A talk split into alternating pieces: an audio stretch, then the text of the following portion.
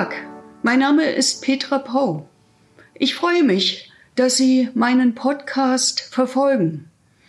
Ich habe in den vergangenen Monaten Woche für Woche Ihnen eine Episode aus meinem 2015 im Eulenspiegel Verlag erschienenen Buch Gottlose Type vorgelesen.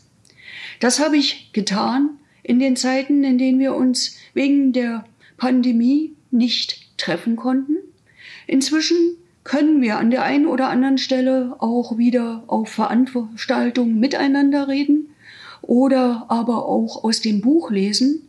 Ich werde trotzdem in den nächsten Wochen Ihnen immer wieder eine mir besonders am Herzen liegende Episode vorlesen.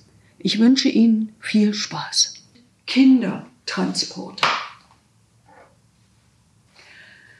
Nein, diese Geschichte aus der Nazizeit war mir lange unbekannt.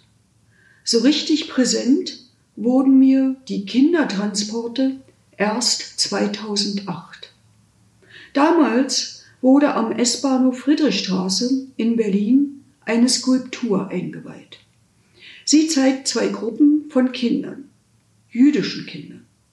Die eine vor der Ausreise nach England, die andere vor der Deportation ins Konzentrationslager der Nazis.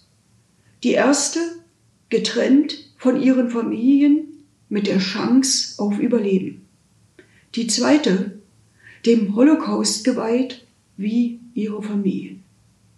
Kindertransporte steht synonym für die Rettung von mehr als 10.000 Kindern, die als jüdisch im Sinne der Nürnberger Rassegesetze von 1935 galten.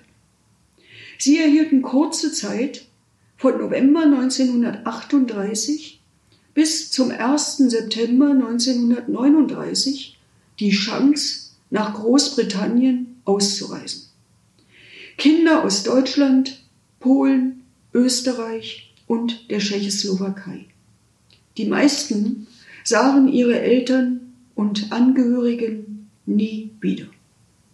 Was einerseits Hilfe versprach, hatte zugleich eine Kehrseite. Man versetze sich nur einmal in eine Familie mit zwei, drei Kindern. Eines konnte sie erwählen und in eine unbestimmte Ferne schicken, weil es so vielleicht überleben kann. Ihre anderen Kinder nicht, nur eins. Das alles übersteigt mein Vorstellungsvermögen und doch muss es irgendwie präsent bleiben. Nachdem das Berliner Denkmal zu den Kindertransporten 2008 eingeweiht war, empfing ich die aus allen Himmelsrichtungen angereisten Kinder als Vizepräsidentin offiziell im Deutschen Bundestag. Sie alle sind inzwischen hochbetagt, nennen sich aber noch immer die Kinder. Dabei war auch Frank Meisler, ein Künstler aus Israel. Ich habe ihn inzwischen in seinem Atelier in Jaffa besucht. Auch er war ein solches Kind und schuf einige Erinnerungen an diese Transporte. Seine bildnerischen Arbeiten gibt es inzwischen in London, Wien, Berlin, Gdansk, Höck van Holland und Hamburg. Bei den meisten Einweihungen war ich als Repräsentantin Deutschlands gefragt und dabei. Bemerkenswerter finde ich allerdings zwei andere Beiläufigkeiten. An der Berliner Skulptur für die Kindertransporte liegen fast täglich frische Blumen. Die hat niemand offiziell geordert. Sie werden von Herzen gegeben. Und Berliner Polizeianwärterinnen und Anwärter hatten 2008 Patenschaften über noch lebende jüdische Kinder übernommen, um ihre Geschichten und Sichten zu bewahren. Die schlechteste Polizeiausbildung ist das gewiss nicht. Im Gegenteil. Sie sollte Schule machen. So viel heute aus der gottlosen Type.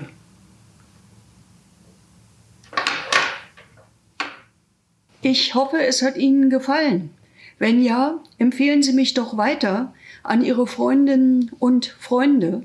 Sie können gern jede Folge kommentieren, mich abonnieren oder auch auf iTunes bewerten.